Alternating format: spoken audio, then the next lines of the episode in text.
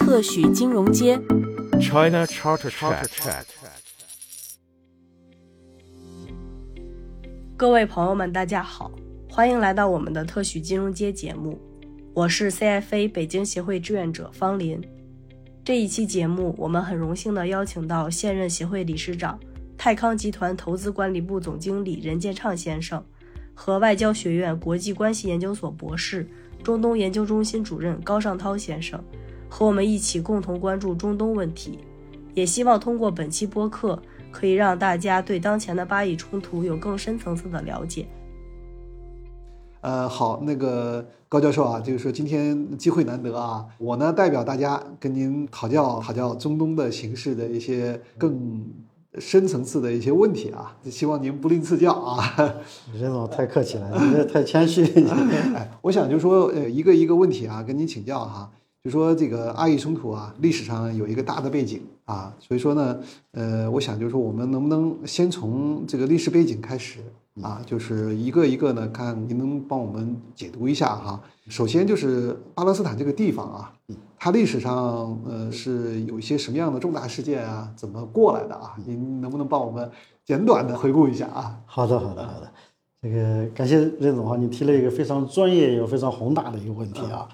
这个中东啊、呃，历史是应该是从伊斯兰教的先知穆罕默德建立伊斯兰教开始，它形成一个地缘政治板块。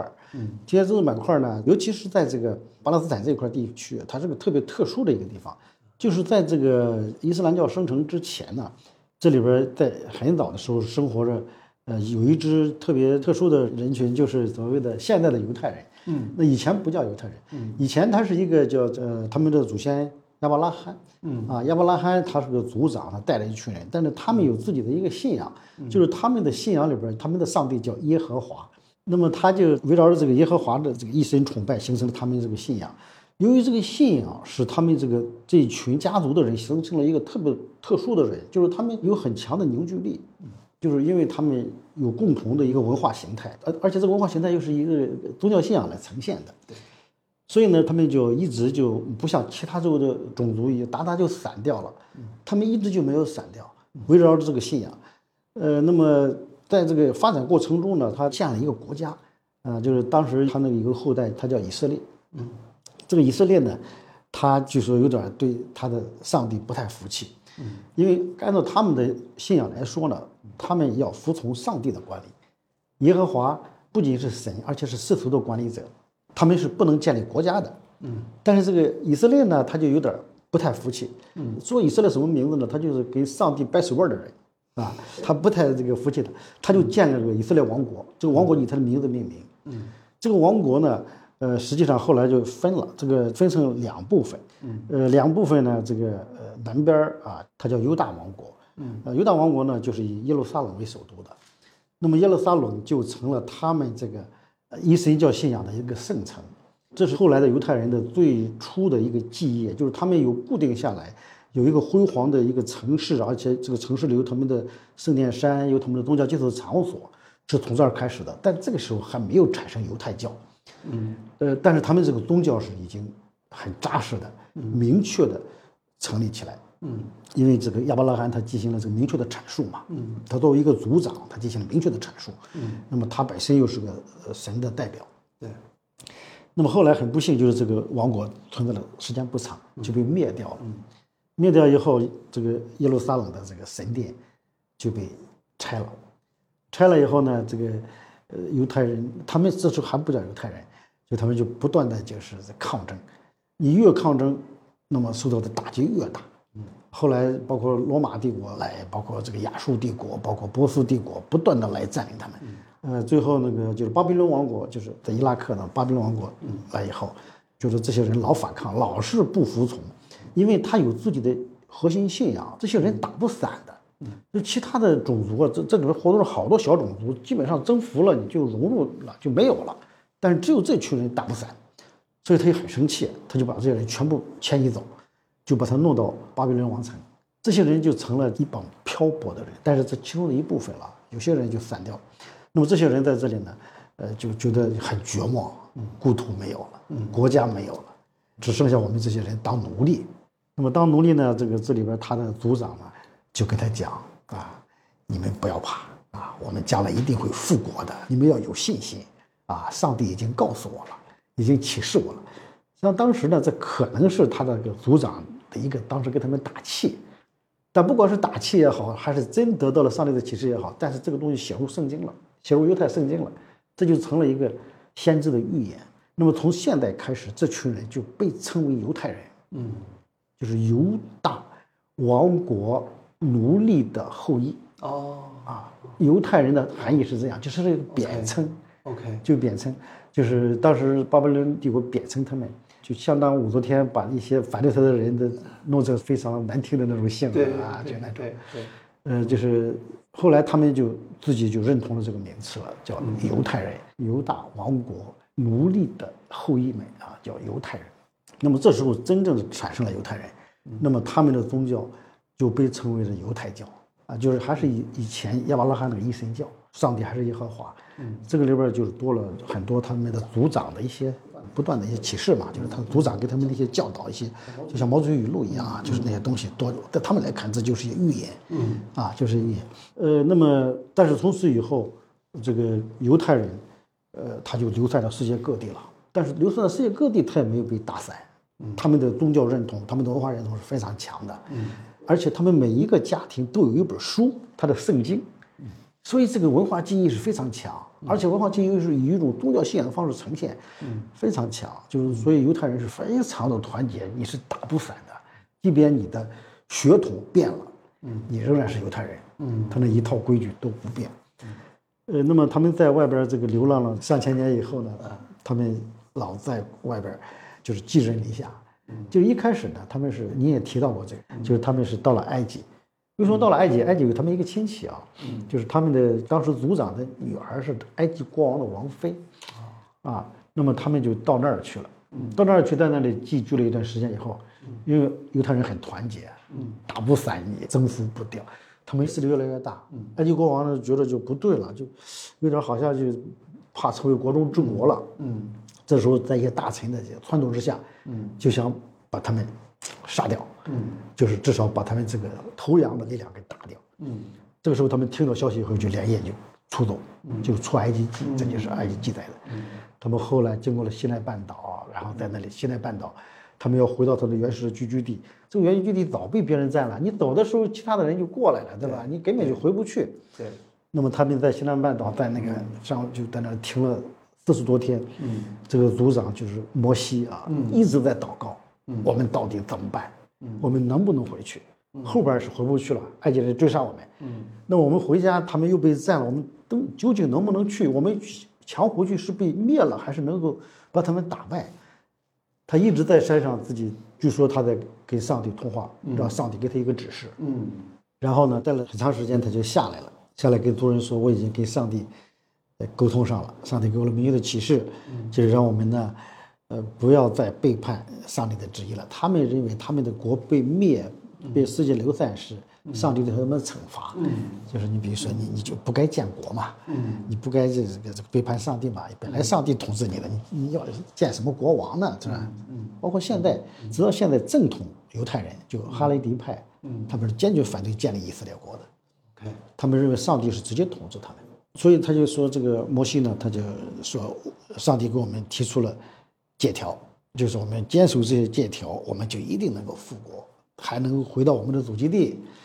这个对他整个的这些流民们产生了巨大的精神鼓舞，在这种巨大的精神鼓舞之下，他们专门做了一个移动的圣殿，你知道吧？把这个东西刻在石头上，啊，盖上，就是这就是我们时时刻要崇拜的，就是上帝的戒律，摩西十诫嘛。嗯，啊，他这他就带着这个，对，回到了他的祖居地，把那人打跑。啊，但是人打跑以后呢，他实际上后来，像包括波斯帝国以来，有好多国，他旁边的帝国太强大，他们毕竟太小了，嗯，又被打散，啊，他们四处流浪，包括后来，尤其是阿拉伯帝国崛起以后，阿拉伯帝国崛起以后也是面临这个问题，嗯，就是周围的所有的人都归顺了伊斯兰教了，嗯只有犹太人不归顺，不归顺不承认。嗯，因为当时这个穆罕默德就伊斯兰教的先知，实际上，呃，跟这个当地的犹太人做过多次的谈判，就是说我都承认你前边那些先知啊，嗯，像亚当、夏娃，对啊，包括亚伯拉罕，对。这些一直到下来，包括耶稣，呃，一直下来，对。这是我都承认的。对。那我现在就是最后一个先知，嗯，就是包括在伊斯兰教里，他都是这样的，都承认我们是一以贯之的，对。就是你你要接受我。对。这犹太人说你你就是个骗子，你这是，因为犹太人连耶稣都不承认，啊，他要是承认耶稣的话，耶稣就不会独创一个基督教了，是他就是犹太教了，但是他连耶稣都不承认，嗯，所以他们也不承认这个穆罕默德，嗯，最后穆罕默德就没办法，就是比较生气了，就是，呃，朝拜的方向也改了，以前是这每次礼拜他是对着耶路撒冷，对。那是他的圣城啊，嗯。后来你们不承认我了吗？对不起了，我要对着麦加了啊，麦加是阿拉伯人的，他以前多神教的那个圣城。哦啊，后来又把那个多神教都清理了以后，都换成了他的伊斯兰教。伊斯兰教是个一神教，嗯一神教，它它实际上跟这个犹太教、跟基督教的整个先知体系是一模一样的嗯啊，一模一样的。实际上，呃，因为伊斯兰教创建之前，这个犹太教、基督教已经创立了多少年了，圣经他都会看到了。对后来这个伊斯兰教真正的伊斯兰化，就是有了伊斯兰教的特色，是由于先知穆罕默德跟犹太人谈崩了。嗯他不承认他，不承认他，包括我礼拜的方向，我的所有的宗教节日，我都跟你不一样，嗯所以他有了他的特色，一个新的宗教产生是从这儿产生，产生以后，那个就是接下来你可想而知，犹太人他的生活就很惨啊，后来就是有些就被呃就驱逐啊，有有一些有少数人，也有少数人也有服从的，也留下来的，对啊，大量的就被驱逐掉啊，把他这个，呃，那么从此以后，整个犹太人实际上就彻底就没有家了。但是他圣经里这个预言早就有，就是上帝承诺犹太人要复国，嗯在以色列地复国，在巴勒斯坦复国，嗯，但是这个一直有，但是一直没发展成一个运动。到什么时候发展成一个运动呢？就是到了一战，一战以后，就是欧洲国家，包括俄罗斯这些国家，大量的排犹，嗯，打击犹太人，就是这些国家把欧洲的这种经济的失败归罪在犹太人身上，嗯，就开始大量的打击犹太人啊，对。尤其到了这个希特勒德国上台以后，嗯。大肆的这个就屠杀犹太人，对。啊，而且这个俄罗斯也是这样，沙皇也是大量屠杀犹太人。嗯，那么在这个时候，他们就开始想起了我们要开始必须得建国了，我们不能过这种寄人篱下的生活了。嗯这时候才陆续出了那个赫尔茨的那个那个所谓的犹太国啊那些书出来，最后发展成一个运动。对那么这个运动导致了他们回到巴勒斯坦建国，这是现代中东冲突的根源，巴以冲突的根源。他们不回来建国，没有这个冲突了。他们一回来建国，所有的冲突就来了。是啊，是啊，呃，就是高教授，其实我听您那个讲的很深啊，呃，我我也是觉得呢，就中东这个地方啊，其实是一个呃欧亚的这个结合部啊，对对就是它既受亚洲的这些民族影响，也受欧洲的影响，欧洲这个崛起的时候，它也受不了，对啊，这个那边起来的时候，它也会受到各种各样的影响，所以说呢。呃，这个地方呢，呃，它有点像是一个算是兵兵家必争之地，或者说是叫做受各种因势力因素啊这个结合的影响的一个地方哈。对对，所以说呢，这个在这个地方的这个人呢，呃，相对来说就会比较吃亏，没有那么多安宁的东西哈。加上呢，我自己的体会也是这样，我觉得就是说犹太人呢，其实在这个整个呃全球这么多民族中间啊，他属于一个相对嗯异类的啊，他是呃个性非常强，嗯，对吧？就说别人呢都愿意规划呀，都愿意在新的嗯强人的这个强国的领导下怎么样啊？他们不愿意规划，对吧？所以说呢，他们因此呢遭受的打击更重一些啊。对，呃，所以说他就是呃又背井离乡啊，又流散啊，又怎么样，对吧？我其实准准备的其他的问题呢，您都多多少少触及了。哎，我我就想您您能不能专门对呃耶路撒冷啊、这个城市，能不能跟我们再多多多解释解释啊？好好，嗯耶路撒冷这个城市呢，是三个宗教的圣地。啊它最初是犹太人犹太教的圣地，就是犹大国的都城。嗯那个时候他就把这个耶路撒冷打造成一个，就是他那个时候还不叫犹太教啊，嗯就是他们的宗教的一个基地，嗯啊，在上面建立了一个非常辉煌的一个圣殿。嗯，那么犹太人到那儿去祷告啊，他们就在那里跟上帝进行精神的沟通。对，呃，所以在那个时候，在现代犹太人的记忆里是一个根深蒂固的地方，嗯，那是情节是非常深厚的，嗯，而且这些东西它都记录在圣经里边儿，对，圣经都有记载。犹太教的圣经里边就是那个基督教那个呃旧约啊，旧约基本上就犹太教的圣经，对，呃，那么他们都有记忆的，但是呢，最后呢，后来又出来了这个这个基督教，基督教的这个耶稣呢说我是新的先知出来，嗯，这犹太人呢他又不接受他，其实耶稣本人也是犹太太人，也是犹太人，就在那个周围传教，对，啊、他自称他是先知，对。啊，上帝派来的，但是呢，呃，还他都不认可他，嗯。都觉得他是个骗子，就是说，而且还把他最后给供出去，被杀了。实际上，信仰犹太教的人是是不接受他嗯。啊，他们不承认他，他们觉得真正的这个这个这个他们的先知来是在千禧年到来的，应该才算啊啊但是中间来的应该都他们都不承认。嗯，那么后来那个耶稣就只能自传自教嘛，就自己传，就成了一个非常庞大的这个基督教这一这一支。对对对，这个但是基督教它的圣城也在这儿，因为它的信仰都是一样，都是同一个上帝。是的，是的就是基督教和犹太教的区别，就是它先知不一样，啊，他就只不过是这个先知变成了耶稣，犹太教是不承认耶稣这个先知的，嗯，他这个在基督教的圣经里，他是有了一个耶稣传教的历史，对。他的语录，对。包括耶稣手下那些著名的门徒和继任者、对。继承者的语录，对叫什么这个福音那个福音的，对吧？对对对。它有些这些东西，其实其实，但是基督教实际上是认犹太教的，没错。对吧？就是犹太教那那半本旧约呢，他其实也都接受下来了。对，基督教的圣经就分旧约和新约，啊你看基督教的圣经就是两本儿，对有的是合起来的。对，啊，就是旧约就是耶耶稣降生之前的，降生之前的。新约就是耶稣降生之后的。对对对但是这个犹太教不相信后边的版本，对对呃，所以你看基督教呢，它的圣城也在耶路撒冷，嗯，因为它追根溯源就追到那儿去，对他们去祷告啊什么的都要追到那儿去。对尽管现在被摧毁了那个地方，但是他以前呃建的那些圣殿那个西墙还有一段断垣残壁在那里。啊，呃，那么他们犹太人，包括很多基督徒啊，嗯，包括福音派的基督徒，那他一到那儿去就是找到家了啊，那里热泪盈眶。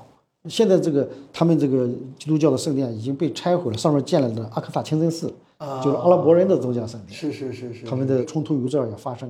现在犹太人是不能进入殿内的，你可以在这个西墙根儿这祷告，嗯啊，但是不能进圣殿的。进圣殿是属于亵渎伊斯兰教啊，亵渎伊斯兰教，它是不允许异教徒进的。嗯，这也引起了好多的纠纷。现在，嗯呃，那么你看耶路撒冷，它现在既是犹太教的圣城，又是基督教的圣城。嗯，但后来呢，又出现了伊斯兰教。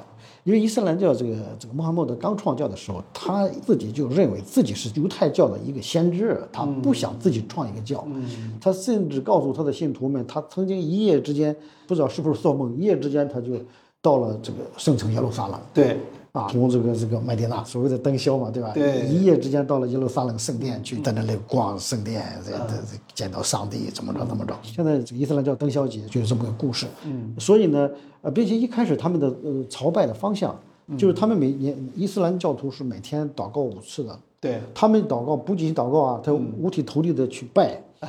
他一开始拜的方向就是耶路撒冷，嗯，后来改了，改成那个什么了，嗯，所以这里边呢，就是有关于伊斯兰教的也很多传说也在这里，包括他的又在上面建了清真寺，对呃，所以这又是伊斯兰教的圣地。对，哎，这个这个呃耶稣的被害的地方是不是也在耶路撒冷啊？呃，在对，在在附近的一个，在附近在附近的一个山上，他是被、哦被困在那个山上。哦嗯、这个圣经我多少年前看过，现在现在没有。当时被出卖以后，他困在一个山上，他知道自己逃不掉了，嗯。就在那天天祷告。嗯。他说那时候我不想死，嗯。他他就祷告，他说上帝为什么？嗯。啊？为什么偏偏是我？啊。为什么要让我死来那个什么？他当时那个圣经上记得哟，非常的凄惨。嗯。啊。最后他还是没办法被抓起来钉死在十字架上。嗯。那么基督教的解释就是用耶稣的死来换取所有人的罪嗯，啊，就是你一人替所有的人来承罪了，要不人类的罪太大了。对啊对，但实际上，你看耶稣死，圣经上他是记载他是很不情愿的，嗯他是反复在祷告，问上帝啊，为什么这样啊？为什么偏偏是我要去死？嗯啊，就是呃确实很很很惨的啊，很惨。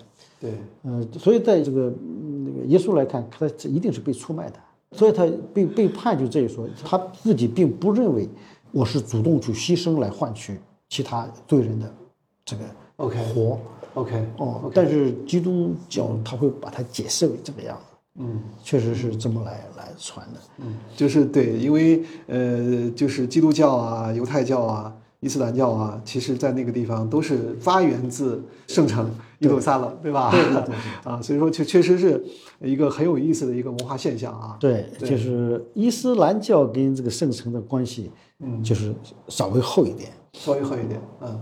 犹太教和基督教基本上都是直接来自于耶路撒冷。对，因为全球你看那个宗教，呃，几大宗教啊，就是佛教啊，什么印度教啊，对吧？其中，呃，我印象中好像是说有六大宗教，对吧？包括儒家，然后的话，呃，其中有三个都是来自于中东，呃，这个地方。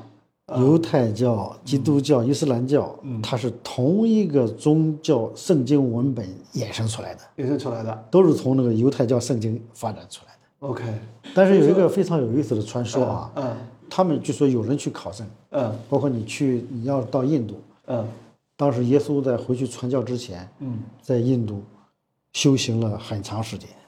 好像有这个说法。对，其实我们也是认为呢，就是说耶稣的思想啊，就是有一个大的跳跃，他其实跟犹太教里边呢确实不太一样，啊，他的思想非常新颖，嗯，就是跟那个老的那个犹太教的这些教义啊，就是确实是不太一样。所以说老的犹太教的这个这个大佬们啊就不承认他，对吧？但是呢，他这个思想呢，的确，即即使到现在看，也还是非常有力度的。他有他的力度，有他的感化能力，对就是他能够感化，感召这么多人追随，对，这绝对不是没有原因的。对你就看这个伊斯兰教先知穆罕默德的生平，这个人绝对不是一般的人。对对，他，你像哈，就是他有点像你像，如果中国在中国，你找什么样的人？你比如说这个，你像刚才您提到的孔子啊，嗯刚才包括老子，包括王阳明这样的人，嗯他要是想传教的话，嗯他当然没走上这条道路。嗯他要是想传教的话，一定追随者慎重，嗯，因为他的认知是非常高的，是就达到了那种开悟的状态。是，伊斯兰教的圣经穆罕默德在那个麦加旁边那个郊区那个山上，嗯也是在那里冥想了四十多天，开悟，突然就开悟了。嗯，开悟了以后，他他的所见所闻，他的所思所想，让普通人看来那都是绝对不是一般人，神一般的存在，神一般的存在。所以这些人愿意追随他，绝对不是一般的对啊！就是你想想，我们一般人去说个话，想召集这么多人追随，那非常困难，是因为你有什么特殊之处啊？是，那么他不一样，嗯。他随便说一句话就你就惊为天人啊！嗯，你就你的认知啊，你的什么东西，他你有时候一个观点出来，他觉得这是直击他的心灵，是。他就会追随你。你看孔子当年他的学生对他佩服的五体投地啊，对，就是说我看你就看不到边儿啊，你你的高远，你的深厚，嗯。无边无际啊，嗯。对吧？对。开悟以后就这么特点，嗯，你的每一个观点、每一个看法、每一个主张一说出来，嗯，那么一般人看来说那绝对是不一样。啊。是所以追随者那绝对是你你想，但是孔子他就他没有创立自己的宗教，他但是他这个儒家学派也有这么多的追随者，对，也是一样，其实也流传下来了。也流传下来了。对对，哎，那教授正好你也谈到了近代的时候，呃，以色列建国，这个犹太人受到这个各国的迫害，嗯，呃，甚至是受到杀戮啊。那么，呃，然后呢，他们呃经过自己努力啊，就是这个也包括有了联合国的决议之后，他们就有了一个。呃，非常好的理由，所以说呢，就形成了这样一个一个态势啊。这个态势中间，呃，想请您帮我们就是讲一讲哈、这个过程中间的话，哪些您是觉得是呃非常重要的一些历史事件点啊？就说以及您对这个的一些看法啊。所以您提的这个问题，确实一下子就提到这个问题的核心了啊。所以你看问题，所以非常准啊，非常深刻。就是我在谈以色列问题的时候，我注意到一个问题啊，嗯，就是为什么现在以色列建国，以色列在巴勒斯坦站住脚跟，而原先在那儿的阿拉伯人、巴勒斯坦人没有？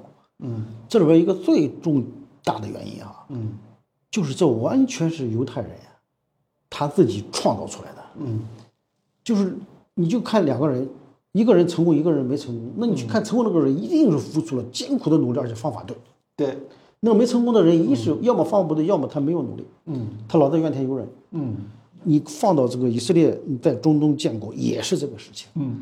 当时犹太复国主义想到巴勒斯坦建国的时候，世界上大国没有一个赞成，全都反对，嗯。包括英国坚决反对。嗯。但是当时这些犹太复国主义者主要是魏兹曼，魏兹曼跟那个英国的这个首相啊，这关系很好，对，给这个首相反复的做工作，这个阐述啊，用了各种各样的方式，嗯。最后把英国这个说服，嗯，就像你提到的波尔夫宣言就提出来，对提出来允许他到巴勒斯坦去去买地，对，这是个非常重要的一步。他他不是占地啊，人家去买啊。嗯那个时候都是要荒地啊，那些那个巴勒斯坦那些大地主觉得哟，你花这么多钱来买，那冤大头啊，那就卖给你啊。对，买着买着，他发现不行了，嗯他可能要要占这个地方了。后来开始后悔。嗯那么他们，你看，一是首先说服了英国人，嗯，当时英国统治这个地方，对，但是他最后想建国还有非常重大的困难，嗯。就是他要获得联合国国际社会的允许啊，要不然他没有能力建国的。对对，那么这时候，苏联、美国两个主要的大国都是反对的。嗯。你像苏联的政策，从那个列宁到斯大林，都是认为犹太复国主义这个它是一个反动的力量，嗯啊，他是不不应该支持他的，嗯。啊，那么包括美国也是这样，因为美国觉得你这个你要支持犹太复国主义，你意味着得罪三十多个阿拉伯国家，嗯，那绝对不可想象的，它这个损损失太大了。是，那么为什么你看这两个主当时起主导作用的两个大国，嗯纷纷改变了自己的政策，开始支持以色列，开始支持犹太人建国。嗯那这里没有这个这个犹太人的艰苦的这个，而且方法非常对。你看他怎么样说服当时斯大林？当时他们在国内，他们要建国的那个，他成立了个巴勒斯坦社会主义工人党啊，社会主义工人党，我要走社会主义道路，嗯，我要把苏联的集体农庄搬过来。他建立了大量的基布兹，对基布兹就是苏联集体农庄的翻版。，OK，然后我告诉你，你看啊，斯大林，你看吧，我在走社会主义道路，我在这建国以后是抄你的模式。是，斯大林一看，哟，这可以支持啊。那我们小在这里进去还找不到落脚点呢。对你这样我要支持建国了，你不就是这样说的吗？对，马上就改了。然后美国，嗯美国最大的障碍是当时那个罗斯福是也不同意的。嗯。那后来到了杜鲁门出现了转机，嗯。杜鲁门一开始也不同意，不仅他不同意，当时他的国务卿马歇尔坚决不同意。嗯，马歇尔你很熟啊，马歇尔计划，对，他是个犹太人呐、哦，他是个犹太人，他坚决不同意。他说：“你要支持以色列在巴勒斯坦建国，严重违背美国的国家利益。”他说：“我作为国务卿，绝对不能做对美国有害的事情。”嗯。为什么？很明显，你支持了一个犹太人，他他没有国家的一个犹太人，你得罪三十多个阿拉伯国家，对。你想你的利益损失多大？对对，其实我就是插你一句话，我觉得你讲的特别好。我是觉得呢，现在市场上有很多这个所谓的谣言啊，就说哎，这个呃犹太人操纵了美国，或者是怎么样啊？我觉得这个应该是呃谈不上，呃完全相反完全谈不上。对，啊，完全相反。当时你看这个他的建国史，当时这个本固里安，他是个实干家，建国主要是靠他，对其他的人都是理论家，包括魏兹曼，这些人都是理论家。对，你像真正建国的这个这个本古里安，他亲自多次跑到美国去，嗯。把所有的美国犹太人召集起来，嗯。尽可能召集的越多越好，就是有影响的，他就告诉你，那么犹太人复国这是上帝的承诺，嗯。我们，你他首先你你是不是犹太人，信仰不信仰犹太教吧？嗯。那肯定都是承认，对吧？嗯。那么我们在前线奋斗啊，为了完成上帝给我们的这个承诺，嗯。啊，把留下的各地的犹太人都给他建立一个家，把他弄回去。嗯。那么你们现在，你们不回去帮我们建国，你们在这里要帮我们。嗯，他多次去召集他们开这个会，很多犹太人他是他是有共同信仰的，对。那圣经的这些话他们都看到的，对，但是要为了这次话而行动起来，啊，这才开始。是是是，他就觉得，那么我们在后方支持你，你在前方奋斗。那么后来这个当时这个本古里安有多次派这个梅厄夫人，后来后来以色列总理梅厄，对。梅厄夫人能力非常强，对。啊，对，多次去组织这些捐钱、捐物、捐武器啊，尤其是建国，嗯，这个后来呃这个他们形成了强大的一个游说队伍，嗯，到什么程度？你看杜鲁门回忆录你就知道，嗯，到了有一段时间，有一个多月的时间，杜鲁门说他白宫的人，包括议会的人，包括大法院，嗯，比美国高等法院的人都下不了班儿。就是犹太人，美国犹太人堵在门口，就告诉你支持不支持吧。犹太人这么困难，这么都被杀光了，没没有立足之地，你支持不支持建国吧？你不建国，我就不走，我就堵着你下不了班。嗯嗯，反正你也不能把我怎么样，我是选民呐，我掌握着选票呢。是，是，呃，说明人家那个第一代这个建国的这些人啊，付出了超级的努力超级的努力。啊，对，后来这个杜鲁门就他的思想逐渐开始动摇，嗯他逐渐开始动摇以后，这时候跟马歇尔商量，马歇尔坚决不同意。嗯马歇尔的工作反而做不通，这个犹太人反而做不通。嗯后来那个就是当时的大法官就亲自又给这个杜鲁门打电话，打完电话以后，杜鲁门决定开始改变政策，支持以色列建国。这个时候，马歇尔就说：“那你要是这样的话，嗯由于你严重违背了美国的国家利益，嗯从此咱们两个在政治上分道扬镳。嗯我的支持者不再投你的票，嗯啊，这最后可能也是导致杜鲁门竞选失败的一个原因吧。反正，反正那个时候马歇尔给他就分道扬镳了，两个人政治上不合作了，啊，即便如此，杜鲁门也没有改变他的意见，对。就是他们开始支持，开始支持呢，这就这就很关键啊！支持了以后，联合国才通过分子决议，嗯，啊，联合国通过分子决议，那其他国家基本上都听这两个国家的嘛，大国嘛，对吧？就就通过了分子决议。我有我有印象，好像看过一些资料是说呢，呃，在联合国表决之前，就是犹太人就大量的活动，对，在全球各地啊找关键人物啊去做工作，你知道吧？这样的话才勉强形成了一个这个这个方案。实际上，联合国方案有各种版本，但实际上现在最后通过的是两国方案，两国方案对没错。呃这个犹太人是非常有利的。有利的，他们当时只要建国就行，第一步先建国，以后再说。对。就是建国就胜利了，对。他们就有祖国了，对，不是流民了啊，对不能寄人篱下了。对对对。所以他们要求很低，你只要通过建国一样。但是恰恰，嗯，阿拉伯人不这么想，对，阿拉伯人想，这本身是阿拉伯人的土地啊，嗯你犹太人怎么能来占呢？嗯。你占还不如我占呢。嗯。因为当时在英国人占的时候，谁也不能什么啊。但是英国人要走了的时候，埃及想把这个地方抢过来，嗯，那么伊拉克想把它抢过来，对。叙利亚把它想把它抢过来，对。约旦想把它抢过来，沙特离得很远，他也把它想抢了。就是所有的国家都想你，你不能，你不能这个地方就给了你以色列啊！你就虽然一半多也不能给你啊，是。阿拉伯人的土地啊，是是吧？我我我殖民者走了以后，那应该再回到我们阿拉伯国家。是，就是你是一个外来户嘛，对吧？对我们祖祖辈辈做了做了那么多年，怎么可能轻易给你呢？所以那个英国人一撤，以色列第一时间宣布建国，嗯一宣布建国，这几个阿拉伯国家同时打过来了。对，打过来不是让巴勒斯坦建国，嗯，他是要把这个地方他要占过来，吞并掉抢过来，，吞并掉，吞并掉，我能抢多少抢多少，反正不能落到你手里啊。对，啊，对，呃实际上就是以色列的建国之始，就是第一次中东战争的没错这个这个这个开始。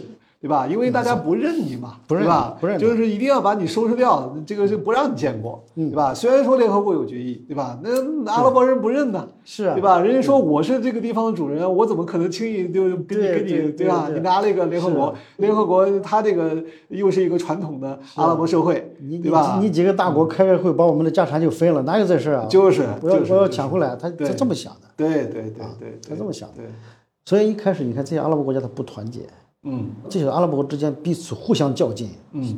都希望我抢过来，你别抢。他们之间除了跟以色列打，他们之间互相还还还在勾心斗角，他们要要协调好了，以色列取胜的可能性非常小。对。那个那个时候以色列没有很强大的部队，对。他们都是些民兵武装啊，对。没有很强大。对，但是即便这样，以色列也差点不行了。嗯。就在最关键不行的时候，嗯。阿拉伯人有思路不清楚，对。以色列要求要休战，对。人道主义休战。那什么叫人道主义休战？我无非是想喘口气，赶紧买武器啊。对对，他要再再再这么打下去，他完蛋了，他支撑不下去了。对对。在联合国的协调之下，你看美国人向着以色列啊，嗯。这时候犹太人在给美国人做工作，在后方做工作，做通了以后，他就开始就就就倾向于以色列，那就那就搞一个停火吧。对。这个时候你想想，应该作为阿拉伯国家，应该是不同意的，对他们竟然同意了，同意了，给了以色列宝贵的喘息时间，喘息时间，在这个时间大量的买武器啊，对。大量的买武器补充人，他这个武器一到位以后，嗯。以色列根本就不等着你这个停战结束，嗯。马上动手，那那说，打了个阿拉伯国家措手不及。嗯嗯。那么这这打下来，阿拉伯国家就溃败了，它本身就不团结嘛，对对对。呃所以打完以后啊，以色列反而占了更多的地方。是啊，是啊，其实就是这样。原来是有有一个方案的，但这个方案呢，首先是阿拉伯国家呢，他们是不承认的。对，不承认以后呢，这个打了以后呢，反而被占的更多了。那么阿拉伯国家呢，又更加不平衡。对，啊，觉得你看，我本来不想承认，你怎么还占更多了，对吧？对对呃，所以说呢，结果说一次战争、二次战争、三次战争，这个打下去啊，就不断打。但是呢，其实呢，我认为呢，就是阿拉伯国家呢，他们呃，在这个过程中间，呃，包括巴勒斯坦人吧，他们可能没有做非常深入的这个战略思考。你说的非常对，最根本的原因啊，嗯就在于巴勒斯坦人做事跟犹太人做事不一样。嗯你看，在建国之前，嗯就是在联合国同意他们建国之前，嗯不管是英国人还是美国人还是德国人，嗯都非常偏向阿拉伯人的，嗯，他的所有的方案都是偏向阿拉伯人的。是，但是阿拉伯人他不感激的，嗯。不仅不感激，还骂娘啊！嗯。就说你们这些王八蛋怎么能这么弄呢？这本来全是我的，怎么怎么还画了一块给他呢？嗯。但是相反，嗯。犹太人感激嗯。我报答你，嗯。所以逐渐的开始就是说，这个西方国家渐渐的就从心里不大愿意支持阿拉伯人了，嗯。渐渐的就越来越倾向于犹太人，包括后来也是这样。嗯。后来你看西方人为什么？呃，你不管是公开声援啊，嗯。你看公开声援的多，实际支持的少，嗯。就是这样。就是阿拉伯人做事他比较那个，嗯。我不我不去求你的，啊。但是这个事儿你要想处理，啊，你必须要向着我，你不向着我我就骂你啊。对，这就导致了哈，我觉得实际上我我在谈这段历史的时候，我经常讲，我我实际上我是想劝阿拉伯兄弟们，你要好好的学一学犹太人做事啊，对。要不然你吃亏的。本来人家向着你的，对，其实呢，我觉得那个阿拉伯人呢，其实他们本质上来讲，他们也是一种东方人的一支，他们其实也是那种，就是说有那种君主色彩啊，有对。那个统统治色彩的这样一个这这样一套体制啊。这套体制里边呢，呃，好的时候，呃，也也很强，对。啊，对有这个精神领袖啊，但是不好的时候呢，他们容易陷入这个没有那么聪明啊，就我们反应的没有那么那么快啊。就是这个阿拉伯人比较实在吧，对对。弯弯绕少一点。对，就是同时的话，对整个呃全球的这个新的格局和新的就是一战之后的这种呃新的这个全球的逻辑啊，全球的规则，其实他们其实是不太熟悉的，也没有去读透啊，对吧？那所以说的话，我认为这个中间的话，其实也是吃了不少亏。对就是说我们现在看到的这个世界，其实是一个新的一套呃逻辑在运作的世界啊，就是这个这个东西可能大家要呃不断的适应啊。就所以说，教授，就是说我我想就是说您能不能也刚好帮我们谈一谈，就是嗯，阿以冲突这么几十年之后啊，到现在。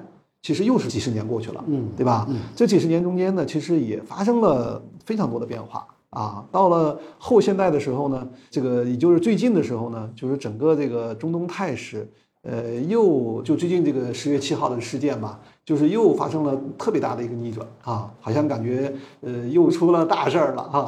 所以说的话，就就是您看能不能帮我们解读一下，就是说这个这个事件下面，就现在我们。到底是怎么样的一个方式？就是过去，比如说几方博弈啊，或者怎么样？现在大家是怎么玩的？好好，这也是个非常重要的问题啊。这个实际上，这个阿拉伯和这个以色列的这种冲突，发展到现在已经是发生了几次非常实质性的变化。最初是阿拉伯国家跟以色列冲突，就是这几个阿拉伯国家不想让以色列占这块地方，他想抢过来自己占，但是发现打了几场以后，发现不行。打不过，后来就逐渐就变掉了，就是将巴勒斯坦的武装组织合法化。原来巴勒斯坦就像包括法塔赫、像阿拉法特这些阿拉伯国家都是作为这个打击的犯罪分子叫打击的。那后来他们阿拉伯国家说这个，他就让巴勒斯坦人自己来跟以色列对抗吧。嗯，这个时候他们才开会同意，阿盟才开会同意，就将法塔赫、阿拉法特这些才承认他。呃，因为承认他组成他们自己组织一个民族组织，对，所以这就阿以冲突，这就变成巴以冲突了，就是成了巴勒斯坦人跟以色列的冲突。那么巴勒斯坦人跟以色列的冲突，冲突这么多年以后，它实际上又变了，啊，又变成什么呢？原来原来是巴勒斯坦人跟这个以法塔赫为首的这个巴结组织哈，他跟以色列的冲突，但现在又逐渐变成统治加沙的哈马斯跟以色列的冲突了。那么哈马斯背后是谁呢？就像阿巴斯说的，哈马斯不代表巴勒斯坦啊，他才代表。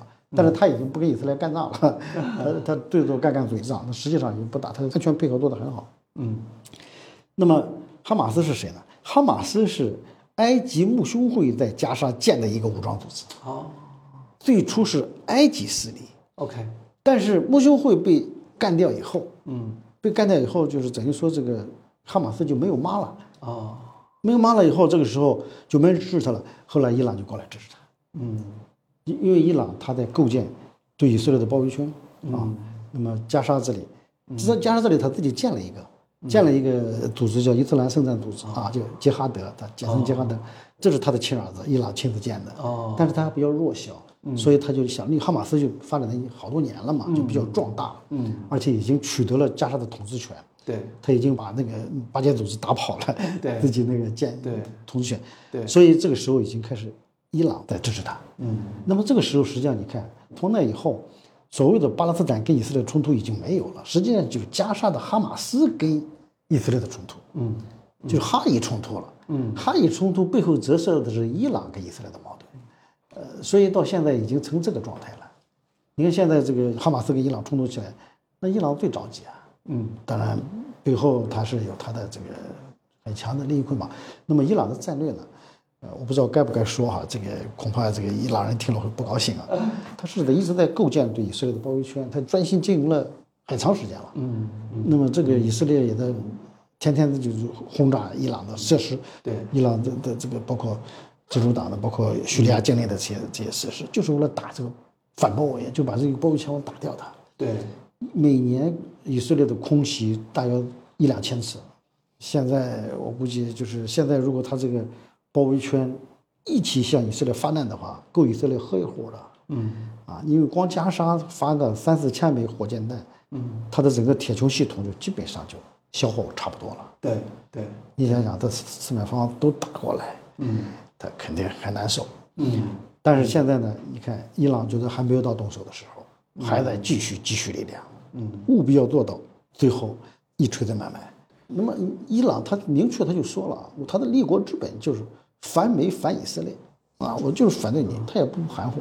这所以以色列他也知道，对，所以说其实伊朗的这个基本国策跟哈马斯他们的基本主张是契合的、一致的。一致的。嗯啊，所以说的话，他们其实能走到一起去。你像哈马斯，你除了他谁支持他？别人支持他都是声援，对土耳其支持他，对，土耳其对他的支持停留在嘴上，嗯卡塔尔支持他，卡塔尔对他的支持停留在钱上，嗯他武器他不敢支持他的，嗯，啊，因为美国在那看着，对，因为你卡塔尔的它整个国防靠美国，嗯美国最大的空军基地就设在卡塔尔，，OK，所以他要军事上支持哈马斯，美国肯定就不愿意。但是你对他以人道主义给他经济援助，美国不说什么。所以，但是真正对他进行这个军事上支持，包括军事训练啊，嗯武器，嗯。除了伊朗没别的。是啊，中东的这些国家里边啊，看来就是说，其实呃，刚开始约旦啊、叙利亚呀，呃，还是这个这个这个周边的这些埃及啊，这些国家其实都是反以色列的。但是后来逐渐逐渐的，他们都退缩了啊，就不愿意再去做这些事儿。但是呢，这个这个伊朗呢，好像应该是最早的时候，他也是在这个军团里，虽然说离得远哈，但是现在他其实依然是保持着一个非常强的反以的这个这个态势啊。这实际上是伊朗的一个大战略之一啊，他想在伊斯兰国家里边嗯有话语权，嗯有影响力，嗯取得一个号召大家的一个合法性地位。嗯，那么恐怕反以色列是他他最直接的一个方法了。最好的办法。最好的办法，别的办法也没太有了，因为他，你想想，目前这些伊斯兰国家里边是吧？嗯只有伊朗还是这个真正的走在反以的前线。，OK，实际上，在这伊斯兰世界里边，在穆斯林国家里边，嗯多数老百姓他是希望政府能够反对以色列的。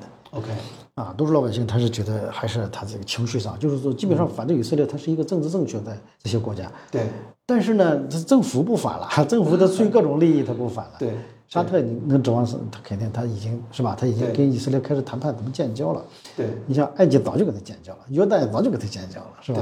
对对你像阿联酋、巴林都跟他建交了，嗯所以对伊朗来说呢，呃，对他来讲的，他抗这个旗，嗯，呃，既是他的一个战略利益，嗯。啊，也是一个就是他的一个这个整个在穆斯林国家树立威望啊，这个树立名望啊，嗯，实际上很多那个穆斯林国家，他实际上觉得你还是你有人在这里站在前面也很好，免得他们压力会小点，是吧？是。啊，那么这还有一个问题就是，他伊朗他是一直有一个这个革命输出的这个战略啊，他就在各个国家培植他的亲伊朗力量，对，就是觉得你逊尼派你不能掌权，应该全部变成什叶派的国家。嗯那么他一直在这么做，这么做的时候，你怎么取得大家的？就是我为什么要听你的伊朗的？我要建一个亲伊朗的组织啊？对，那咱们打以色列啊，嗯啊，这样一来，有很多人就啊，我就跟着你来了。是你像你像这个这个，呃，伊朗这两年光在这个叙利亚就组织了一个武装力量就六千多人的啊部队，就是他叫伊玛目侯赛因旅，哦这一支部队就六千多人啊，嗯战斗力就很强啊。嗯他在黎巴嫩有有有一个珍珠党，嗯还有一个阿贝罗运动，嗯这都是伊朗亲自建的，嗯直接听命伊朗的。嗯，那么实际上他这些都在以色列的周围。呃，就是您看哈，就我不知道您那个能不能也帮我们这个解读一下，就现在这个这个态势啊，就说将来以后有可能会产生一些什么样的外溢效应哈？因为中东呢，呃，它既是全球的一个这个中心啊，同时呢，它也千丝万缕的跟我们大家的这个经济社会生活啊有各种各样的联系哈，石油啊，还是说，呃，像沙特他们自己也有很多这个最近想要转型啊，做基础设施建设呀、很多工程啊，对吧？还还有很多这个各各种各样的一些呃关联纠葛啊，跟全球之间。所以说呢，我想您还能不能帮我们再解读解读哈？就说在经济上面可能会产生一些什么样的外溢效应和影响啊？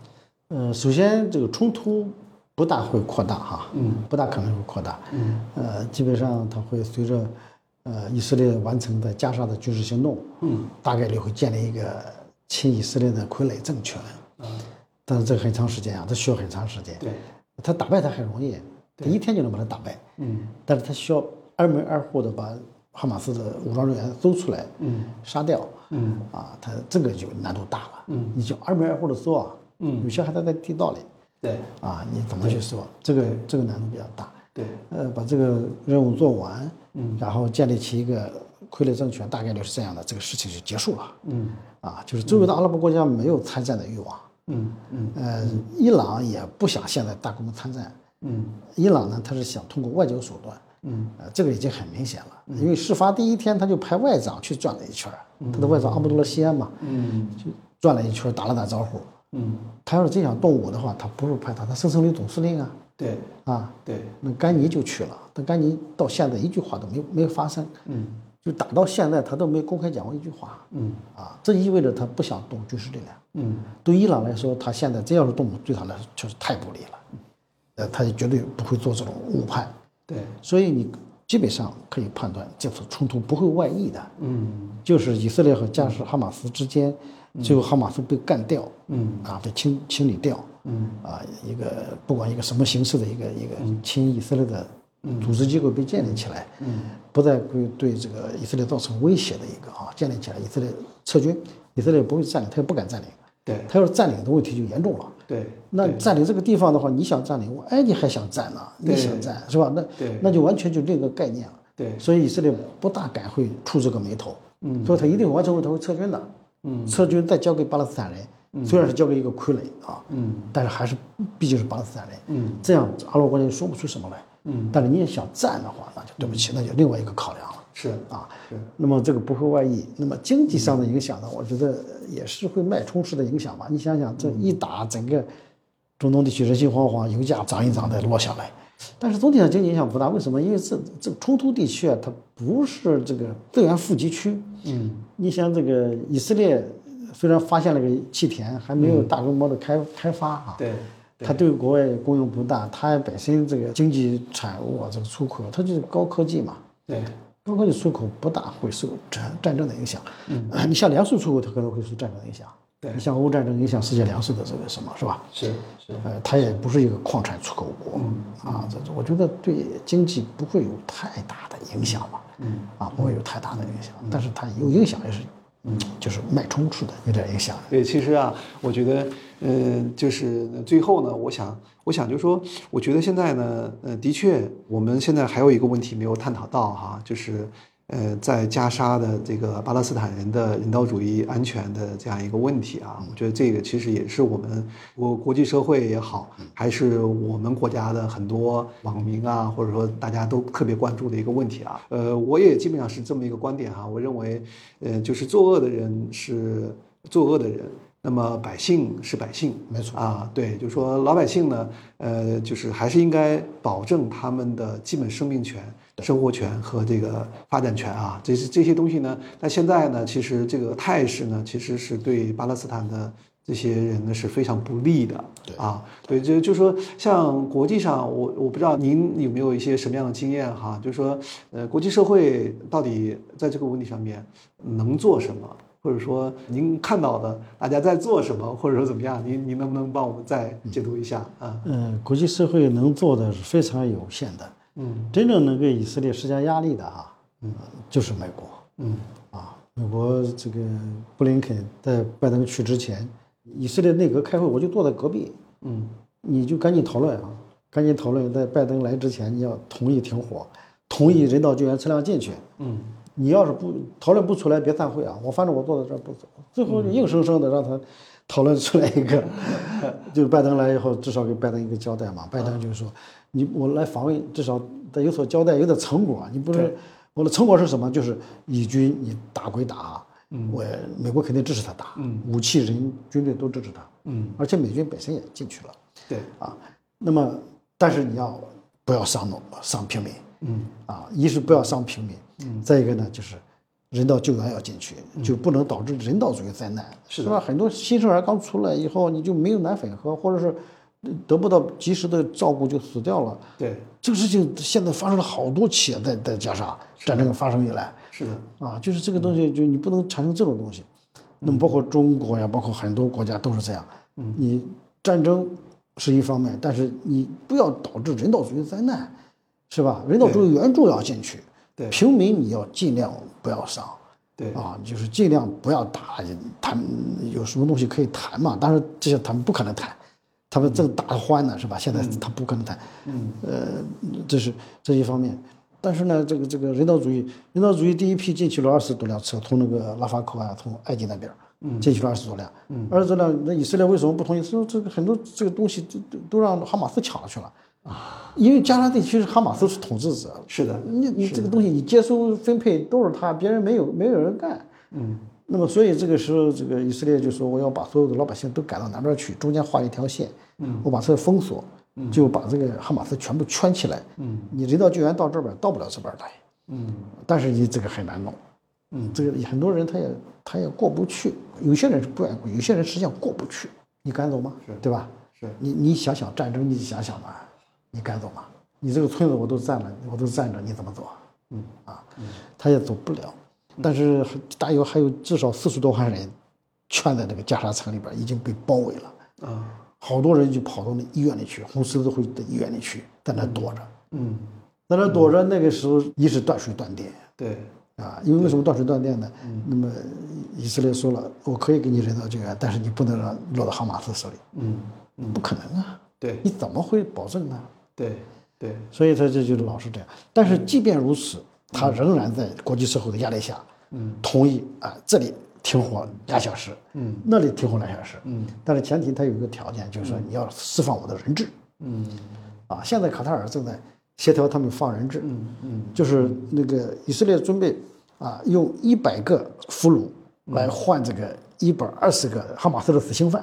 嗯，哈马斯的武装分子被逮住，有的都判了刑了，关在那儿。嗯，这死刑犯这里边呢，就应该有一百个妇女儿童，就是被哈马斯掳走的那以色列人啊。对，这一百个妇女儿童，嗯你给我放了，我给你放一百二十个死刑犯。嗯但是呢，这个哈马斯不行，我最多给你放七十个，你但是你得给我一百二十个。嗯双方正在谈呢啊，都估计快达成协议了。嗯卡塔尔在那帮着，啊，卡塔尔在那帮着谈呢。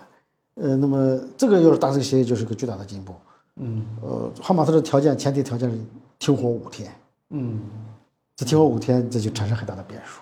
嗯，他他包括这边进行重新部署啊，对，因为哈马斯的部署已经被基本上被这个以色列给打残了。对，他二十四个营已经被摧毁了十个，嗯，其他剩下的那十四个营没摧毁，但是也被打得乱七八糟了。他急切的需要重新的组织部署、组织抵抗，嗯。啊，嗯，呃，这个，所以他需要停火，需要补充给养，嗯，那么我有可能达成，啊，据说已经 已经敲定了，他他差别就是以色列希望用一百个换一百二十个，嗯，那么哈马斯说最多七十个，七十个、七十五个给你换，但是这个可能接下来你能看到的一个最积极的一个一个迹象吧一个。变化，太好了。对，呃，其实啊，我也是认为啊，就说这个打仗啊，是这个职业军人的事儿啊，就是说职业军人呢，他们呢为国家捐躯啊，为国家这个流血流汗啊。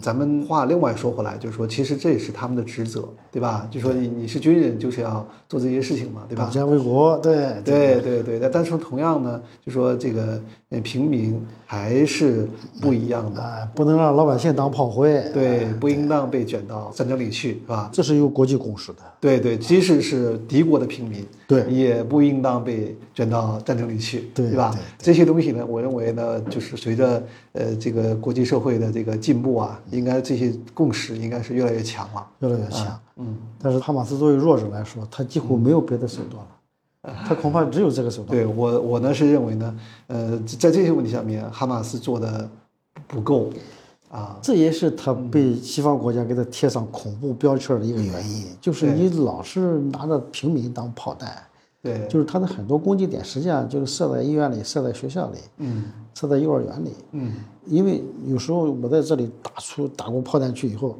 嗯，对方的炮弹要来了，一看，哦，这是个学校，啊，不不能打，不能打，哎，他就这样。对。但有时候他就打过来了。对我也是觉得，就是说，其实你看哈，就是说，呃，全球啊，呃，在那个二战时期，在一战时期，其实也发生过很多很多的这种所谓人道主义灾难，或者说怎么样啊。但是因为大家都在打仗嘛，谁也关注不了。但现在呢，我们其实是是全球的一个呃偏和平的时期。对，这个时候呢，如果你做了一些很出格的事儿，就会很显眼。对吧？就说因为那个，特别是你要占据道义的制高点，嗯、才能够呃在全球在全球国际社会面前有话语权，对吧？所以说呢，得道多助，失道寡助，对吧？对因此的话，就说我认为每一个武装力量，每一个势力都应当去呃找到一个就是道德上能够站得住脚的这样一个逻辑，呃，可能是非常重要的一件事情啊。是是是是，对对对，你说的非常好，任总，确实是，嗯。这也是国际关系的主流共识啊，对就是一定要就是说，呃，得道多助啊，你一定要就是就站在道义制高点上，一定不能这个伤害平民啊，就是职业军人干的事，不要把老百姓裹挟在里面，对是吧？对即便这次冲突这么厉害，你不能这个不能这个影响到人道主义的救助，对不能伤害平民，不能加大平民的伤亡。对对平民遇到的困难要及时的救助，要开放通道，啊，对要开放通道，双方都要提供条件。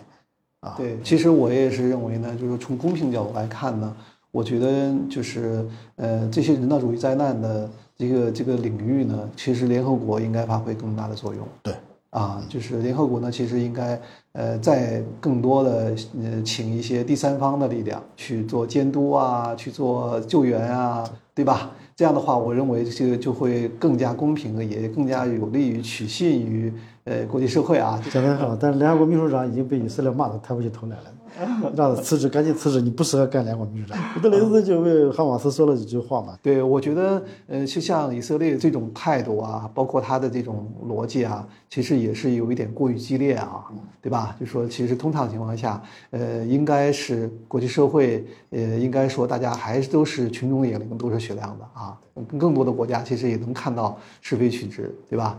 实际上以色列呢，他应该有能够更少的减少平民伤亡的做法，嗯。但是他不愿意采取，就是他怕他士兵过多的伤亡。嗯，他这次你看他这种打法，导致他的士兵现在每天能够伤一两个，死一个两个那就了不得了，但是伤亡很小。嗯，他就我一开始先把你的所有的我能够情报得到的一些关键词，哐哐全给你炸毁，对。把你所有地面上能看见的碉堡、暗哨全给你摧毁。对。这个时候我的军队才进去，但是我的军队进去之前先不进去，嗯，我先先测试一下，派一个军队咵冲进去以后，马上测出来发现哎阻碍不大，没有伤亡，这个时候大规模军队进去，但是这样做里边很多平民就被伤了。嗯，你的狂轰乱炸的时候，你想想，你哪能分清男女老幼，谁是兵啊，谁是什么？对。就他这个做法是对以色列这个士兵来说是个很很大的保护，对。但是对加沙的平民来说是一个你做不到不伤害，他就是所以以色列人他考虑的是他怎么减少伤亡，是他更多的。考虑的不是加沙的平民减少伤亡。是的，是的，就是说我是认为呢，就是作为呃以色列自己部队的呃这个长官，我可以理解这样的行为，对吧？但是作为一个国际社会的呃国家，一个健全的。一个有负责任的负责任的国家，对你这么做就有点儿太小气了。就说人命都是命啊，你你的士兵是命，那那老百姓就不是命吗？对吧？就是因此的话，就是我也是觉得，呃，其实国际社会就是在这些问题上面，还是会有一些大家有一些观察和公论啊。对对，我觉得，呃，高教授那个，您再给我们呃听众朋友再多讲一两句话啊。呃，这个首先我就感谢吧，感谢这个咱们这个协会啊，嗯协会组织这么好的活动啊，这么重要的活动，也感谢这个这么多专业的这个组织者一块儿来做这个节目，尤其是任总啊，啊，哪里哪里哪里，看问题都是高屋建瓴了啊，格局非常大，呃，非常高兴参加这个会议啊，来跟呃这个大家一块儿分享这方面的一些一些看法啊，希望呢呃对这个听众朋友们有有帮助啊。那么说错了地方啊，多多海涵啊。好，好，那感谢高教授。此档播客涉及的所有嘉宾和主播的观点，仅代表个人意见，不代表 CFA 北京协会及嘉宾所在机构的观点。希望大家可以从本期播客中获得启发和感悟。想要获取更多精彩内容，要记得持续关注我们特许金融街哦。